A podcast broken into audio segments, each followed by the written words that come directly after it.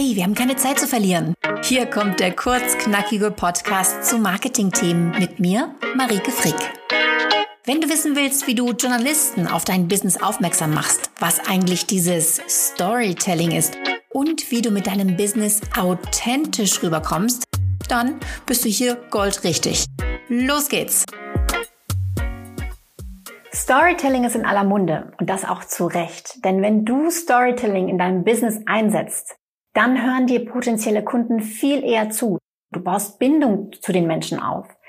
Legen wir los mit Tipp 1, wie du Storytelling in deinem Business einsetzen kannst. Tipp 1, hab einen Helden. Klar, eine gute Geschichte braucht einen Helden, eine handelnde Person. Journalisten lernen in ihrer Ausbildung, wenn du aussagen willst, dass das neue Schwimmbad leider total behindertenunfreundlich gebaut worden ist, dann brauchst du einen Menschen im Rollstuhl, den du vor dem Schwimmbad fotografieren kannst und der genau das sagt. Das Schwimmbad ist für mich nicht zugänglich. Warum? Weil sie einen Fakt über einen Menschen erzählen.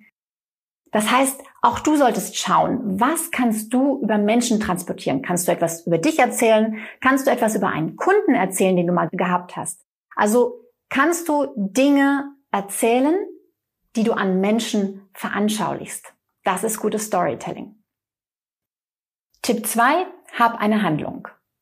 Jede gute Geschichte braucht nicht nur eine handelnde Person, sondern natürlich auch eine Handlung. Und im Idealfall ist das ein Problem, das überwunden wird. Denn niemand geht in einen Hollywood-Film, in dem nur gute Dinge passieren, nur positive Dinge passieren. Es muss immer irgendein Problem geben. Also zum Beispiel das Schwimmbad ist eben nicht zugänglich für Menschen mit Behinderungen.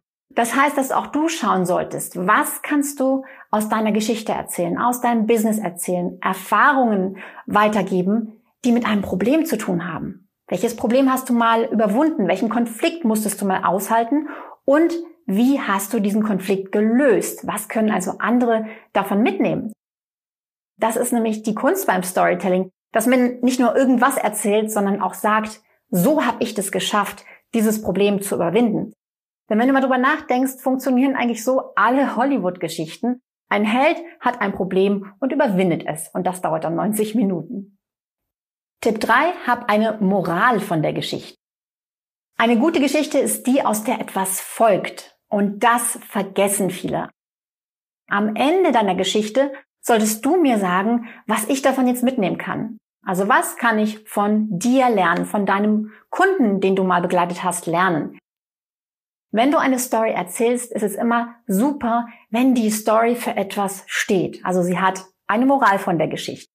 Wofür steht dein Erlebnis? Was kann ich davon mitnehmen für mein Leben? Denn du sollst nicht nur einfach Geschichten erzählen, weil du ein teuer Hecht bist, sondern weil dein Kunde sich mit dir identifizieren möchte. Das heißt, du musst ihm klar machen, was hat meine Geschichte mit deinem Leben zu tun.